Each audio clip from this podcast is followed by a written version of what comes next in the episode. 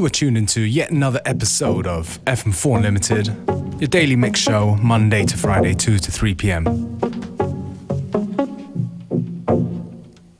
We're starting things off with something from Amsterdam by Maxi Mill. The tune's called No Time.